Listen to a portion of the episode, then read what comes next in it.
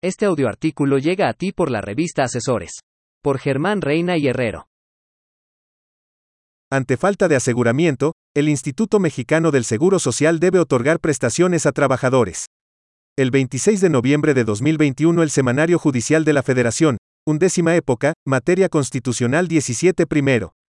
C. T1L. Undécima, publicó la tesis aislada que refiere el siguiente texto. El Instituto Mexicano del Seguro Social debe subrogarse y otorgar las prestaciones que correspondan a los derechohabientes de un trabajador fallecido que no fue dado de alta en el régimen obligatorio, así como determinar los capitales constitutivos a cargo del patrón omiso. Lo anterior indica que el Instituto Mexicano del Seguro Social está obligado a brindar las prestaciones que correspondan a los beneficiarios o subordinados de una organización, incluso si el patrón no cumple con su deber de inscribir al colaborador o colaboradora en el régimen obligatorio del Seguro Social, pues este organismo público cuenta con la facultad de determinar la existencia, contenido y alcance de las cargas incumplidas por el empleador y sujetos obligados, o bien, calcular y hacer efectivo el monto de los capitales, tal y como lo indican los artículos 77, 88 y 149, segundo párrafo, fracciones 12 y 14 de la ley citada. Para cubrir estas obligaciones, las organizaciones existen los denominados capitales constitutivos, los cuales son la cantidad de dinero que el patrón debe reintegrar al Instituto Mexicano del Seguro Social, que se genera por las prestaciones de seguridad social otorgadas al trabajador o a sus beneficiarios y causadas al patrón por la responsabilidad de no inscribir al trabajador o reportar un salario menor. En este sentido, los patronos deberán pagar la indemnización correspondiente, según que haya traído como consecuencia la muerte o simplemente incapacidad temporal o permanente para trabajar, de acuerdo con lo que las leyes determinen. Esta misma obligación será aplicada aun cuando el patrono contrate al trabajador a través de un intermediario. Tavera, Oseguera y Silva, 2019, mencionan que los capitales constitutivos en principio pudieran parecer una figura que obliga al empleador a cumplir sus propias responsabilidades. Sin embargo, el resarcimiento en realidad está más relacionado con restituir monetariamente a la institución en relación con los recursos consumidos por prestar los beneficios que marca la ley para los trabajadores. En sí podría considerarse un crédito fiscal, por tanto, se evita un estado de indefensión contra los trabajadores, además de asegurarse de que tengan acceso a las prestaciones que les corresponden, y se hace responsable al patrón de cumplir sus obligaciones, incluso cuando se trate de un momento posterior. El capital constitutivo está incluido en el artículo 123 de la Constitución Política de los Estados Unidos Mexicanos, específicamente en las fracciones 14 y 29, en las cuales se establecen las bases del origen de los capitales constitutivos. Asimismo, al estar en la Constitución, la máxima ley de un país, es determinante la responsabilidad patronal en accidentes y enfermedades laborales que sufra el trabajador.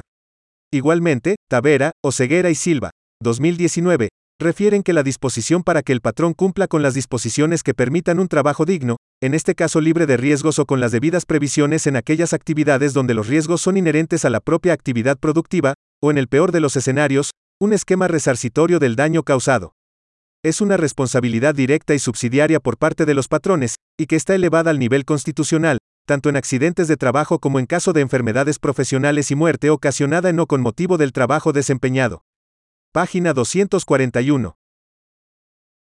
La Constitución mexicana brinda un carácter especial a la ley del Seguro Social, estableciendo con puntualidad las prestaciones generales que después se describen en la referida ley, haciendo lo propio en cuanto a la conceptualización del capital constitutivo dentro de ella.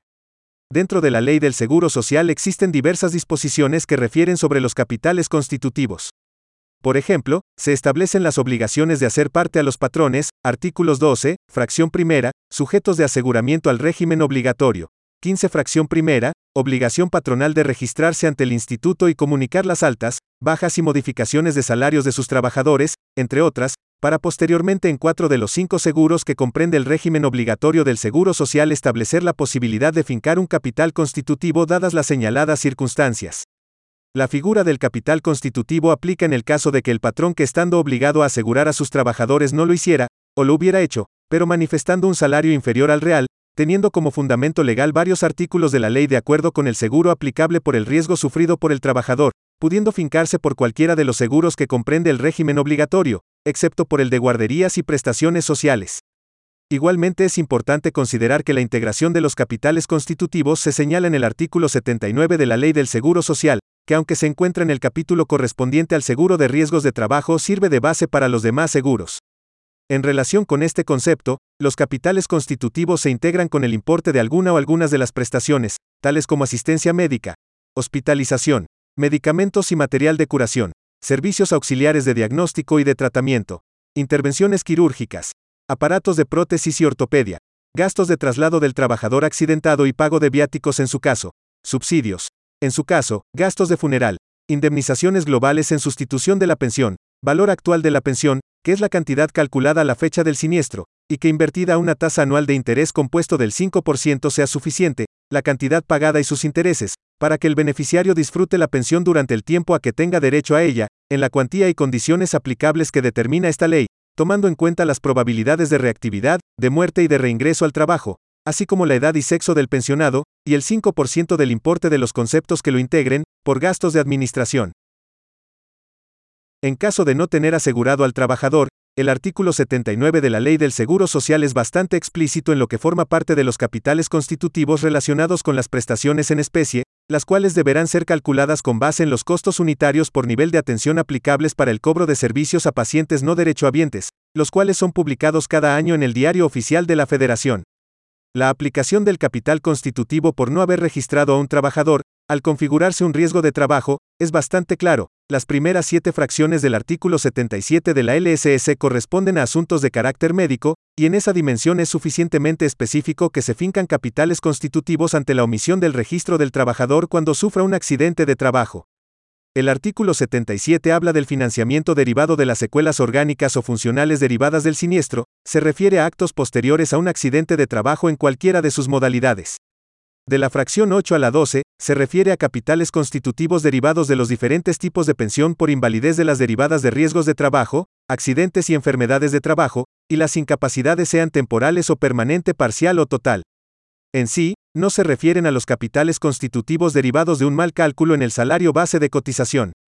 Pago de los capitales constitutivos. Una vez que el Instituto Mexicano del Seguro Social finca un capital constitutivo se considera que tiene el carácter de definitivo, y el patrón cuenta con un plazo de 15 días hábiles a partir del día siguiente de su notificación para pagar su monto, de acuerdo con el artículo 39c de la LSS. Si no lo hiciera dentro de este plazo, se causarán actualizaciones y recargos de acuerdo con lo establecido en el Código Fiscal de la Federación. Sin embargo, como sucede con todo crédito fiscal, el afectado, que en este caso es el patrón, tiene legalmente la posibilidad de defenderse si cuenta con elementos suficientes para ello, e instar por el recurso de inconformidad, o por el juicio de contencioso administrativo federal. El primero deberá ser interpuesto dentro de los 15 días contados a partir de la notificación, ante la misma autoridad que fincó el capital constitutivo, aunque en el Consejo Consultivo Delegacional, por lo que creemos que en el caso específico no resulta el medio idóneo, mientras que el juicio de nulidad deberá presentarse ante el Tribunal Federal de Justicia Fiscal y Administrativa dentro de los 45 días siguientes a su notificación. Para casos más sencillos de defensa, en donde resulta evidente el error de la autoridad al fincar un capital constitutivo, los artículos 39d de la LSS y 151 del RASERFI establecen la posibilidad de que el patrón presente ante el instituto un escrito de aclaración administrativa con objeto de desvirtuar el contenido de una cédula de liquidación. Dicha aclaración deberá ser presentada dentro de los 15 días hábiles siguientes a que surta efectos la notificación, y no interrumpe el plazo para interponer los medios de defensa citados. La aclaración realizada por este medio únicamente puede ser presentada por errores en la transcripción de las hojas de cálculo a la resolución, duplicidad de emisión, errores aritméticos, o avisos afiliatorios presentados por el patrón. Prevención de los capitales constitutivos es la mejor forma en que el patrón pueda evitar que le sea fincado un capital constitutivo es cumplir en tiempo y forma con sus obligaciones de seguridad social, presentar los avisos de incidencia de los trabajadores conforme a lo establecido en el artículo 15 de la LSS, fracción primera, que señala como obligación de los patrones el registrarse e inscribir a sus trabajadores en el instituto, comunicar sus altas y bajas y las modificaciones de su salario. En lo que se refiere al registro de alta del trabajador, ya que nuestra Carta Magna establece que es el patrón responsable de los riesgos de trabajo, no operan los cinco días de plazo para presentar el alta que marca la fracción primera del artículo 15 LSS, por lo que si un trabajador sufre un riesgo de trabajo dentro de los cinco días que la LSS establece como lapso para realizar el registro, y la empresa no ha presentado el aviso de alta del trabajador, invariablemente el patrón será acreedor a la determinación del capital constitutivo. Esto se encuentra señalado en la Ley del Seguro Social, penúltimo párrafo del artículo 77 de la Ley del Seguro Social, en el cual se establece, los avisos de ingreso o alta de los trabajadores asegurados y los de modificaciones de su salario, entregados al instituto después de ocurrido el siniestro, en ningún caso liberarán al patrón de la obligación de pagar los capitales constitutivos, aun cuando los hubiese presentado dentro de los plazos que señalan los artículos 15 fracción primera y 34 fracción primera a la tercera de este ordenamiento legal. Por tanto, es necesario registrar a los trabajadores de nuevo ingreso desde un día previo, ya que la protección del trabajador, así como la causación de las contribuciones de seguridad social, comienzan desde el primer minuto del día de ingreso al trabajo. Este es un medio eficaz para prevenir capitales constitutivos, dado que la probabilidad de que ocurra un accidente de trabajo en los primeros días de ingreso de un trabajador a la empresa es mayor, dada su inexperiencia en la realización del trabajo. Y es que si el patrón envía el aviso de aseguramiento del trabajador ante el Instituto del Seguro Social el mismo día en que ocurre el accidente, pero antes de que éste ocurra, habrá posibilidad de interponer un medio de defensa contra un capital constitutivo presentando evidencia suficiente de la hora de envío del registro y la hora en que ocurre el accidente.